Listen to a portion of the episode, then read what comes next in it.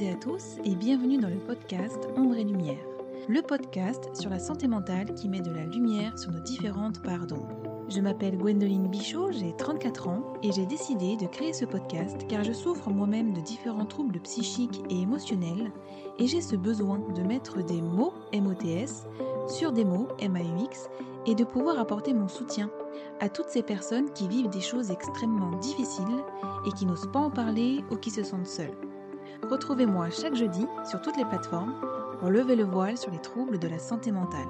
Parce que ce n'est pas juste dans notre tête et que ce que nous vivons est bien réel, il est important d'exprimer ce que l'on ressent à l'intérieur pour ne plus avoir besoin de faire semblant à l'extérieur.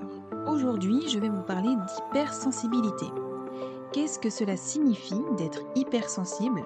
D'où vient cette hypersensibilité et comment savoir si on est une personne hypersensible? C'est ce que nous allons voir tout de suite dans ce tout nouveau podcast. Si cet épisode vous plaît et que le podcast de manière générale vous semble pouvoir être utile à d'autres personnes, n'hésitez pas à le partager et je vous invite même à le noter avec la note de votre choix sur iTunes. Laissez-moi un petit like ou un commentaire, je prendrai plaisir à vous lire et à vous répondre. L'hypersensibilité est un état psychologique dans lequel l'individu exprime une sensibilité plus forte que les autres. Un effet qui peut se produire régulièrement ou ponctuellement. Le comportement d'un hypersensible est souvent perçu comme disproportionné, voire excessif. L'hypersensibilité émotionnelle ou haut potentiel émotionnel, HPE, toucherait une personne sur cinq, soit environ 20% de la population mondiale. Ce trait de caractère fait de ces êtres à forte sensibilité de véritables éponges à émotions, réceptives au monde qui les entoure. Le HPE se caractérise par un haut niveau de sensibilité aux stimuli extérieurs, un traitement cognitif des données sensorielles plus profond que la moyenne et par une forte réactivité émotionnelle. L'hypersensibilité n'est ni un trouble ni une maladie, il s'agit d'un tempérament dont les caractéristiques sont nombreuses. C'est une nature, une façon d'être, une vision du monde, comme diraient même certains anthropologues. Une personne ultrasensible peut, par exemple, se poser beaucoup plus de questions qu'une autre dans une situation donnée. Elle va peiner à prendre une décision, se sentir rapidement dépassée par une situation si l'environnement dans lequel elle évolue ne lui convient pas. La lumière, le bruit, les odeurs, et ressentir de manière décuplée ses propres émotions, mais également celles des autres. Les hypersensibles ne sont cependant pas tous identiques car ils ne dépendent pas tous de la même ramification. On distingue deux types principaux d'hypersensibilité. L'hypersensibilité dite classique et l'hypersensibilité dite empathique. Dans le premier cas, l'hypersensibilité dite classique est définie par une sensibilité aux émotions des autres qui entraîne une sensation de malaise et perturbe la personne concernée. Les personnes entrant dans cette catégorie auraient tendance à se replier sur elles-mêmes et à éviter le contact avec l'extérieur. Dans le second cas, l'hypersensibilité dite empathique ou hyper-empathique se caractérise par le fait de se mettre instinctivement et inconsciemment à la place de l'autre, arrivant même à ressentir son état émotionnel au point d'avoir du mal à discerner ses propres émotions de celles d'autrui. Le système nerveux de ces personnes est particulièrement réactif. Elles ne bénéficient pas des filtres leur permettant d'éviter les surcharges sensorielles. Les personnes entrant dans cette catégorie seraient très sociables et davantage impulsives. Les hypersensibles sont en effet dotés d'une multitude d'atouts, bien qu'il ne soit pas toujours aisé de les détecter. Il existe cependant des signes pouvant aider à auto-diagnostiquer un HPE. Voici une liste non exhaustive de leurs points communs. Ils ont l'impression d'être perméables, de vivre sans filtre protecteur aux agressions extérieures. Ils ont une perception sensorielle exacerbée, au bruit, aux odeurs, à la lumière, etc. Ils ressentent tout ce qui les entoure de manière très intense. Ils sont originaux, créatifs, délicats, subtils et émotifs. Ils ont tendance à être anxieux, stressés, angoissés, inquiets pour eux et les autres. Ils sont facilement pessimistes, nostalgiques ou fatalistes. Ils craignent de blesser l'autre, de se sentir rejetés et sont affectés par le malheur d'autrui. Ils sont esthètes, ont le sens du détail et sont perfectionnistes et exigeants. Ils s'éloignent des mauvaises nouvelles ou des climats anxiogènes. Ils ressentent le besoin de se mettre dans leur bulle pour s'introspecter de façon approfondie. Ils sont facilement irritables, contrariés, ils saturent facilement et se fatiguent rapidement. Ils ont une très grande capacité d'analyse et une faible estime d'eux-mêmes. Ils se sentent en décalage avec les autres et passent beaucoup de temps à réfléchir, penser et ruminer. Être hypersensible ou ultrasensible, c'est bénéficier d'un processus de sensibilité sensorielle fort. Ce trop-plein d'émotions ne fait pas des hypersensibles des êtres fragiles, mais des êtres profondément humains. Quand on n'arrive pas à exprimer ses émotions ou qu'on vit dans un environnement qui n'est pas favorable à la sensibilité, on peut avoir tendance à trouver des expédients, des façons de vivre sa sensibilité. Ça peut être faire beaucoup de sport, se replier sur soi, les drogues, l'alcool, etc. D'où vient cette hypersensibilité? Eh bien, on peut naître hypersensible comme le devenir à la suite d'un choc traumatique ou par son éducation. Il faut savoir qu'il y a un certain nombre d'études, il y a une piste génétique qui est étudiée aux États-Unis depuis une dizaine d'années. On a une étude qui a été produite disant qu'il y a un gène de l'utilisation de la sérotonine. Ce gène aurait une petite branche différente pour les personnes hautement sensibles et qui pourrait prédisposer à plus de dépression, plus d'anxiété, voire plus de tendances suicidaires. Mais qu'il y a une espèce de tempérance par rapport à cette disposition génétique due à l'affluence de l'environnement. Donc, dans cette même étude, on apprend, et il y a eu beaucoup d'autres études qui ont été faites aux États-Unis et au Canada là-dessus, que si l'enfant qui aurait ce type de génétique grandit dans une famille, un environnement porteur, calme, encourageant, etc., l'enfant ne va pas développer cette tendance à la déprime, à l'anxiété, voire au suicide. C'est surtout dans les environnements très stressants, les familles de misère, de violence, d'alcoolisme, de beaucoup de traumatismes que l'enfant, en grandissant, notamment en devenant adolescent, jeune adulte, va développer cette tendance-là. Et donc, ça, c'est une explication dans les recherches sur la sensibilité élevée. Il y a d'autres explications. Parmi elles, il y a l'environnement dans lequel on grandit, l'éducation des parents, et par exemple des parents artistes qui peuvent tellement stimuler la sensibilité de leurs enfants qu'il deviendra ultra sensible. Pour lui ou elle, ça deviendra très facile de ressentir des émotions, de les reconnaître, de les exprimer, de transformer ça de façon créative, etc. Donc, il y a des enfants qui vont avoir une sensibilité plus élevée simplement parce que, tout petit, on leur a fait faire de la musique, du cirque ou une activité créative quelle qu'elle soit. Il y a aussi, en dehors de la piste génétique, une piste généalogique. Tout ce qui est périnatal va être alors très important Comment se passent les premiers mois de la vie? Est-ce que l'enfant est bien accueilli ou pas?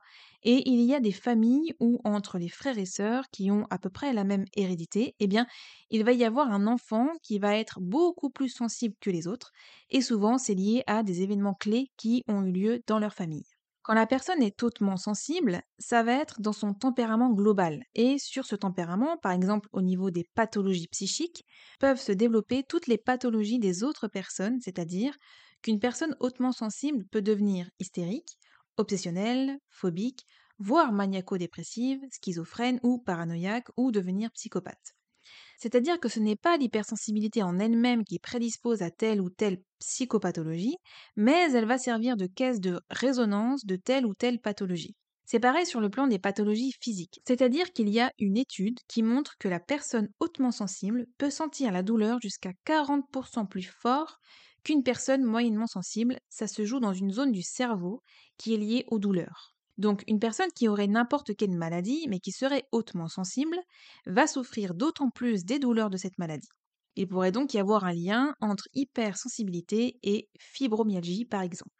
En 2003, une expérience centrée sur la douleur sur les personnes hautement sensibles a bien mis en valeur que les personnes très sensibles ressentent beaucoup plus la douleur lorsqu'elles sont sujettes à un stimuli. En observant au scanner à l'imagerie cérébrale l'activation du cerveau, ils se sont aperçus que les zones responsables de la douleur étaient beaucoup plus activées chez les personnes hypersensibles que chez les personnes dites moins sensibles. Les scientifiques parlent de neurones miroirs. Ces neurones miroirs se trouvent dans la partie inférieure du cortex frontal et sont proches de l'aire du langage. L'aire du langage nous sert à avoir des interactions, c'est la partie du cerveau qui est activée lorsque nous avons des interactions sociales. De fait, lorsque nous avons des interactions sociales, une personne hautement sensible et douée d'empathie, elle a cette capacité d'imitation pour à la fin se mettre à la place de l'autre et mieux ressentir ce que ressent l'autre afin d'avoir cette compréhension innée de toujours saisir le système de fonctionnement de son interlocuteur pour pouvoir lui répondre de la manière la plus adéquate. Le plus souvent, c'est aussi pour bien savoir s'adapter à son interlocuteur. Ces neurones miroirs sont là pour nous aider à mieux décrypter les codes de fonctionnement de votre interlocuteur et sont fortement activés. Du fait d'une grande activation de ces neurones miroirs, proches de l'air du langage, vous êtes en mesure de ressentir également de façon plus forte que la moyenne les souffrances des autres. Donc ce n'est pas pour rien qu'on dit que vous êtes des éponges émotionnelles, car c'est le résultat, la conséquence de votre activité cérébrale et plus précisément vos neurones miroirs qui vous permettent de comprendre, de ressentir beaucoup plus facilement les sentiments humains qui sont partagés autour de vous. Il y a aussi un autre organe appelé insula qui est situé profondément dans le cerveau proche du cortex insulaire.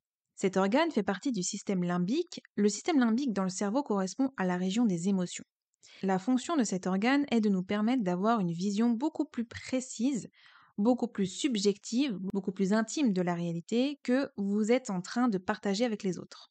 L'insula est surnommée le siège de la conscience, et donc elle nous permet la perception de nos sensations, de nos pensées, de nos sentiments, de notre intuition, et comme vous vous doutez, l'activité de l'insula est beaucoup plus forte chez les personnes hypersensibles ce qui explique une intuition beaucoup plus fine, beaucoup plus aiguisée, beaucoup plus sollicitée dans votre quotidien. Des sentiments et des pensées beaucoup plus étoffés. Vous allez beaucoup plus facilement mettre des mots sur des sensations parce que vous avez cette faculté d'analyser, de percevoir, de voir toutes les nuances avec tout le panel des émotions qui vous traversent. Vous savez par conséquent mieux nommer ce qui vous traverse. Ça fait de vous des personnes hyper conscientes. Non pas que vous soyez supérieur aux autres ou des surhommes, mais hyper conscient de tout ce qui vous traverse. C'est pour cela que l'élan créatif chez les hypersensibles, c'est une magnifique soupape. C'est un excellent émonctoire aux émotions qui vous traversent. Ça vous permet quelque part de purger des émotions qui ne vous servent en rien, qui peuvent vous dégrader et qui peuvent vous permettre d'avoir une sérénité, une paix intérieure et surtout de donner un sens à tout ce qui vous traverse parce que avec cette subjectivité plus forte, plus aiguisée, plus fine, vous avez une perception du monde qui est différente, qui est beaucoup plus singulière. Je suis hypersensible et cela se manifeste chez moi de diverses façons. Mes cinq sens sont surstimulés. Je suis comme une passoire à stimuli. Je vais vous citer quelques exemples. Si je vois une personne pleurer, peu importe que je la connaisse ou non, si cette personne pleure, ma gorge se serre et je pleure avec elle. Je ressens ce qu'elle ressent. Quand je suis avec une personne et que je suis triste, par exemple, je vais avoir du mal à savoir si c'est moi qui suis triste ou si j'ai pris la tristesse de l'autre du fait de ma très grande empathie. Je suis une vraie éponge à émotions, ce qui peut parfois être hyper fatigant et stressant si je suis en présence d'une personne anxieuse, angoissée ou encore dépressive. J'évite donc, en tout cas le plus possible, d'être avec ce genre de personnes hyper négatives car cela me prend beaucoup trop d'énergie et me met dans un mood que je n'aime pas du tout. J'ai besoin de moments où je me retrouve seule, sans aucun stimuli, juste moi et le calme. Pas de télé ni de téléphone, rien du tout. Je me mets dans une pièce, lumière tamisée, et j'apprécie juste le calme. Je reste assise ou allongée là, les yeux fermés ou non. Ces moments-là me permettent de me mettre en pause. Pause dans mes pensées, pause dans mes sensations, pause dans mes émotions, pause dans tout. J'apprécie le calme et je me reconnecte avec lui. Pour vous donner un visuel, c'est comme si vous étiez en boîte de nuit et que tout à coup, les lumières, la fumée, la musique, tout s'arrêtait. Et que tout d'un coup, ça vous faisait un bien fou. C'est comme... Ça fait du bien. Eh bien, c'est ce qui se passe dans ma tête quand je me retrouve seule avec moi-même. Je ne peux pas me retrouver trop longtemps dans un endroit où il y a beaucoup de monde, beaucoup de bruit et de stimuli. C'est comme un trop-plein d'informations dans ma tête et je n'arrive plus à me concentrer, plus à rassembler mes idées, je n'arrive plus à m'entendre. Ça me fait comme un débordement mental et je me sens toute stressée et énervée. C'est pareil quand je mange. Je mange de préférence dans le calme, sans bruit, sans télé, parce que si j'écoute la télé, il y a beaucoup trop d'informations et comme je ressens tout de façon décuplée, ça me fait prendre le rythme de ce qu'il se passe à la télé. Et si ça parle fort ou qu'il se passe un truc intense, je ne pourrai absolument pas manger dans le calme. Et cela me créera des ballonnements et de la difficulté à digérer parce que j'aurai mangé trop vite. En gros, je ne peux pas manger calmement si tout autour de moi va vite. Je me sens vite submergée dans le vacarme et dans les foules parce qu'il y a beaucoup trop d'informations. Si je me retrouve avec une personne optimiste qui a la joie de vivre, je vais me sentir hyper bien. Par contre, si je me retrouve avec une personne angoissée, pessimiste, alors là, ça va me tirer directement vers le bas, je vais sombrer et perdre ma joie de vivre. Je ressens les émotions de façon décuplée, qu'elles soient bonnes ou mauvaises. Si elles sont bonnes, je ressens de la joie de façon intense, et si elles sont mauvaises, je les ressens encore plus négatives que ce qu'elles sont. Je vous laisse imaginer ce que je ressens quand je dois aller dans un hôpital toutes les émotions qui peuvent me traverser. Je ne fais rien dans la demi-mesure, mais vraiment, si j'aime, c'est de façon intense, que ce soit en amour ou en amitié. Si je me passionne sur un sujet, je suis capable de m'y investir sans limite. Si on me trahit, me rejette ou m'abandonne, je vais avoir énormément de mal à m'en remettre, je serai complètement dévastée. Je suis souvent sujette à l'anxiété, aux ruminations mentales et à la fatigue émotionnelle.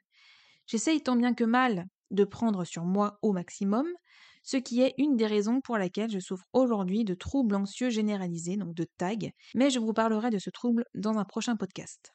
J'ai tendance à profondément analyser tout ce qu'il se passe autour de moi dans les interactions sociales. J'arrive à tout enregistrer. Les postures, l'intonation des voix des gens, je capte facilement si on me ment, je capte vite lorsque quelqu'un n'est pas congruent entre ce qu'elle dit et ce qu'elle ressent à l'intérieur. Je peux lire, comme dans un livre ouvert, ce qu'il se passe à l'intérieur des personnes rien qu'en les observant. Donc je sais tout. On ne peut pas tricher avec moi.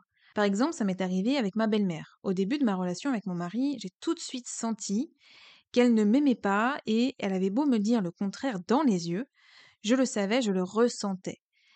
Elle me voyait comme quelqu'un qui allait lui prendre son seul fils unique et je voyais très bien que ça la dérangeait. Je ressentais que ça la dérangeait et qu'elle n'aimait pas ça.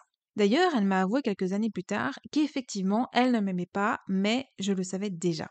Idem quand mon mari me dit par exemple que ça ne le dérange pas de faire telle ou telle chose, je vais voir rien qu'avec sa gestuelle, ses mimiques, que si en réalité ça le gêne. D'ailleurs, je lui dis très souvent, ce que tu dis ne va pas avec ce que tu montres, ne va pas avec ta gestuelle, ton comportement.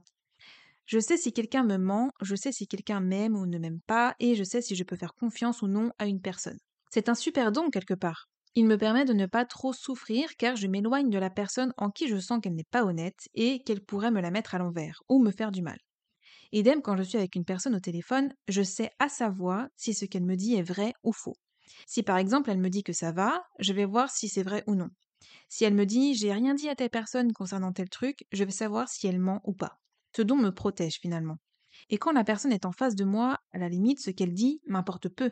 Je vais plutôt observer comment elle est et ça me parlera beaucoup plus que ce qu'elle me dit.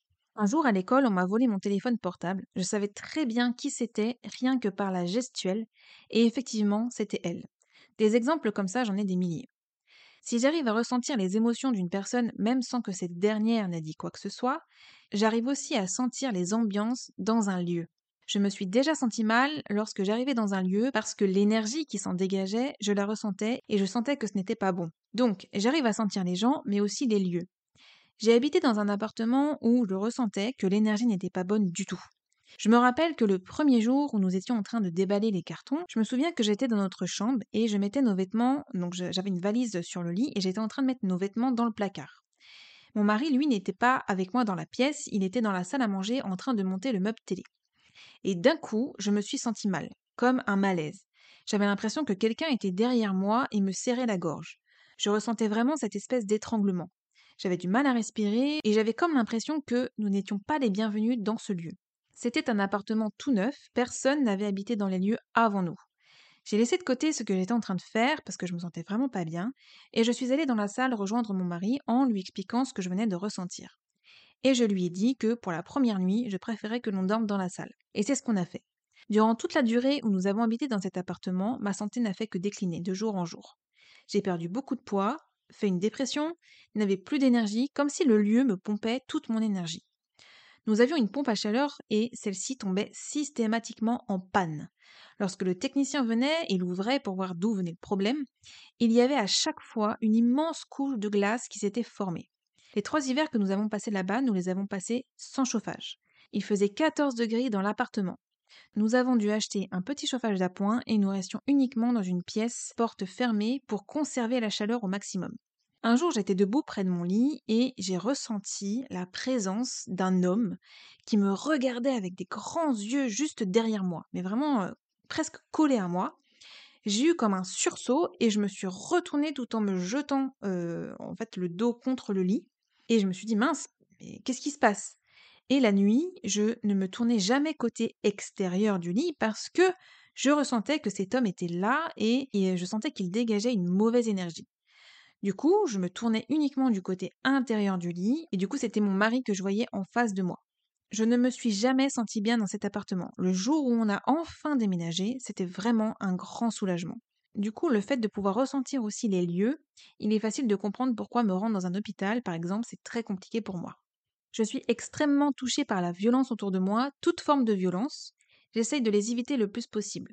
Les stimuli visuels et sonores qui sont violents ou trop agressifs me mettent vraiment dans l'inconfort. J'ai besoin de 9 heures de sommeil. Si je ne dors pas suffisamment, je suis très irritable, encore plus à fleur de peau et je le vis pas très bien. Mes humeurs sont très changeantes, un rien peut prendre des proportions gigantesques pour le meilleur comme pour le pire. Je peux passer de l'extase, de l'émerveillement, à un dégoût extrêmement profond. On a d'ailleurs souvent dit de moi que j'étais une personne lunatique, mais c'est bien plus profond que ça. Je ne suis ni lunatique, ni bipolaire, je suis hypersensible. Je ne supporte absolument pas de porter des vêtements serrés, porter des jeans, de porter des soutiens-gorge. Ça m'a d'ailleurs valu des réflexions de ma mère qui m'a dit un jour, lorsque je portais un pantalon de jogging, Pourquoi tu es toujours en jogging? Moi, je ne porte des joggings que quand je fais du sport. L'autre jour, j'ai vu une fille au centre commercial, elle était très bien habillée, avec une veste en cuir jaune, des chaussures assorties et un beau jean. Bah, ok maman, ok, mais moi, je ne supporte pas de porter des habits où je suis serrée. Et je ne vais pas en porter juste pour être bien habillée et te faire plaisir, en fait. Je porte ce que je supporte. Idem pour les soutiens-gorge. Elle m'a dit qu'elle, elle ne supporterait pas de ne pas porter de soutien-gorge, qu'elle aurait l'impression d'être toute nue et qu'elle ne serait pas à l'aise de sortir comme ça. Sauf que moi, je respecte ça et je ne la critique pas pour autant. Je déteste aussi porter des chaussettes. Chez moi, été comme hiver, je suis toujours pieds nus. Porter de la laine est inenvisageable car cela me gêne et me gratte, c'est horrible cette sensation sur ma peau.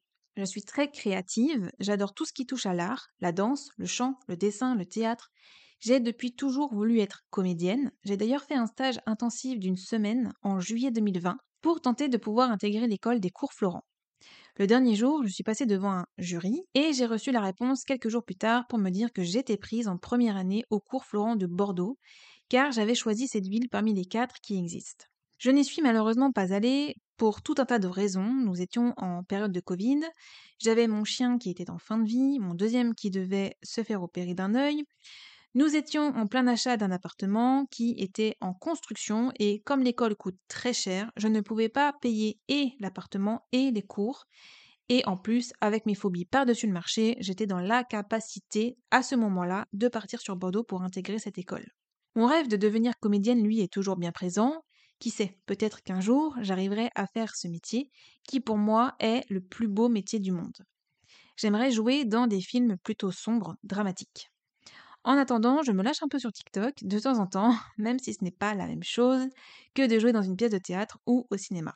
J'ai du mal à passer à autre chose quand je vis une embrouille ou une injustice, parce que je peux faire une montagne de choses tout à fait bénignes, et que je garde la douleur émotionnelle liée à cet événement en moi pendant très longtemps, et je n'arrive pas à lâcher prise par rapport à ce qu'il s'est passé. Je ne supporte pas le changement, c'est vraiment source de grand stress pour moi. M'adapter à de nouvelles choses est très éprouvant. Un déménagement par exemple, changer d'emploi, perdre un être cher, etc. Je ne réagis pas bien du tout aux critiques, aux conflits, aux prises de tête je rejoue les conversations toute seule pendant des jours parfois. Je ne fonctionne absolument pas lorsque je suis sous pression. Je préfère prendre le temps. Au plus je vais avoir la pression, au plus on va me mettre la pression, au plus je serai envahi de stress et moins j'arriverai à faire quoi que ce soit. Souvent, je préfère satisfaire les besoins des autres au détriment des miens et j'ai tendance à m'oublier complètement. Mon sens de la compassion me fait oublier mes propres besoins et détourne mon intention envers moi-même, et je place donc les autres en priorité. J'ai du mal à gérer mes échecs, je suis dure envers moi-même et je place en général la barre trop haute lorsque j'entreprends quelque chose. Je suis très perfectionniste. Je me sens très souvent incomprise, pas à ma place, voire même à côté de mes pompes parfois. J'arrive à comprendre et à repérer les sentiments des personnes que je fréquente et ça m'arrive de me sentir frustrée parce que je sens que de l'autre côté, ce n'est pas réciproque. D'où cette sensation de me sentir en décalage parfois. Je ressens de façon nette et plus intense l'ensemble des sentiments humains, y compris la douleur physique et la douleur morale. Lorsque j'arrive dans une salle pour la première fois et que je rencontre des gens pour la première fois, je suis complètement capable de ressentir l'ambiance, l'atmosphère, l'énergie qu'il y a dans cette salle. J'ai une super bonne intuition et je m'en mords à chaque fois les doigts quand je ne l'écoute pas. Par conséquent, j'essaye de m'écouter de plus en plus. Par exemple, pour vous parler de mon intuition, un jour, alors que je promenais mon chien, je me suis tout à coup sentie mal, sans aucune raison. Je ne saurais pas trop comment l'expliquer. Je me sentais angoissée, comme en danger. J'avais le cœur qui battait assez vite et j'avais du mal à respirer. Je voyais un peu flou Et lorsque je suis arrivée chez moi, mon mari m'a appelé pour me dire qu'il venait d'avoir un accident de travail. Il est tombé à travers le toit dans un bâtiment en voulant aider un collègue qui était lui aussi passé à travers et qui y était resté coincé. Il a eu plusieurs hématomes et du mal à s'en remettre psychologiquement. Mais quand j'ai appris ça, j'ai tout de suite compris pourquoi je ne me sentais pas bien juste avant. Une partie de moi, donc mon intuition, sentait qu'il se passait quelque chose. Je crois que je pourrais vous en dire davantage, mais cela prendrait énormément de temps, tellement il y a des choses à dire. Il y a des phrases qu'il faut éviter de dire à une personne hypersensible. Des phrases comme Arrête de dramatiser. Il faut prendre sur toi. Arrête un peu ton cinéma, ce n'est pas si grave. T'es pas nette. Pourquoi? Parce que c'est comme si on se prenait trois claques dans la figure. La première nous touche au niveau du mental parce que notre cerveau va ruminer cette phrase pendant un long moment. La deuxième va toucher notre centre émotionnel car nous allons être bousculés entre un très fort sentiment d'injustice et aussi un sentiment de culpabilité. Et enfin, la troisième va venir nous toucher physiquement, autrement dit toucher les maux du corps. Malheureusement, l'hypersensibilité est trop souvent vue comme un défaut car la personne hypersensible ne sait pas toujours comment gérer l'hyperstimulation. Mais il est possible d'apprendre à vivre en harmonie avec sa sensibilité et donc de faire de l'hypersensibilité un talent, car elle rassemble un grand nombre d'aptitudes particulières. L'hypersensibilité est d'ailleurs l'une des caractéristiques que l'on retrouve très couramment chez les personnes à haut potentiel. Parmi les nombreux talents que rassemble une personne hypersensible, on retrouve une incroyable connexion à son être profond. L'hypersensibilité permet d'être en contact avec son soi authentique, elle permet une conscience de soi émotionnelle, une compréhension de soi, une incroyable connexion à son environnement, les émotions des autres, l'art, les animaux et la nature, une puissante intuition, une capacité à ne pas s'ennuyer seule, une empathie naturelle, les personnes hypersensibles ont des capacités empathiques développées, en particulier l'empathie émotionnelle, qui permet de ressentir l'humeur et les émotions des autres une créativité débordante qui va souvent avec une imagination florissante, un monde intérieur extrêmement riche. Vous savez retranscrire à l'extérieur la richesse de votre monde intérieur. Une capacité d'ouverture car leur sensibilité leur permet de développer un intérêt sincère dans de nombreux domaines avec une compréhension rapide des choses. Une grande lucidité grâce à leur puissante intuition, une capacité à percevoir les erreurs et du coup à les éviter, une réflexion nuancée, la grande richesse du vécu émotionnel des personnes hypersensibles leur permet d'avoir une réflexion nuancée, une capacité à ne pas voir les choses que tout en blanc ou tout en noir. Je dirais que dans l'hypersensibilité, il y a une part d'ombre et une part de lumière, et que finalement, être hypersensible, c'est un peu comme avoir des super pouvoirs. En tout cas, je pense qu'il faut plus le voir comme un super pouvoir que comme un cadeau empoisonné. Il ne tient qu'à nous de savoir quoi en faire de ces super pouvoirs et de les utiliser correctement, même si ce n'est pas toujours évident, voire parfois très fatigant. Après tout, ça leur arrive aussi aux super-héros d'être fatigués, non? Avoir des super-pouvoirs, c'est extraordinaire, c'est une chance. N'oublions pas que nous ne sommes que 20% à avoir cette hypersensibilité, alors autant en profiter. Gardons le positif de ces super-pouvoirs et mettons le négatif de côté. En d'autres termes, gardons la lumière et mettons l'ombre de côté. Les hypersensibles ont tendance à s'en vouloir, ils sont vécus comme anormaux, comme différents, ne se comprennent pas, souffrent d'être hypersensibles et se disent parfois Ah, si je n'étais pas hypersensible, je serais tellement plus heureux. Mais non, il y a un travail que vous pouvez faire qui peut vous permettre de trouver une forme d'accomplissement et de joie très profonde, et ça peut aider notre monde. C'est un don et notre monde a besoin des hypersensibles.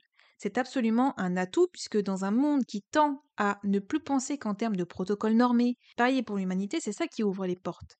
Ce sont les hypersensibles qui vont trouver des solutions par rapport à la crise écologique, par rapport aux nouvelles formes d'esclavage de notre temps, aux impasses économiques, à la crise existentielle en quelque sorte. C'est eux qui voient les signaux faibles que les autres ne voient pas.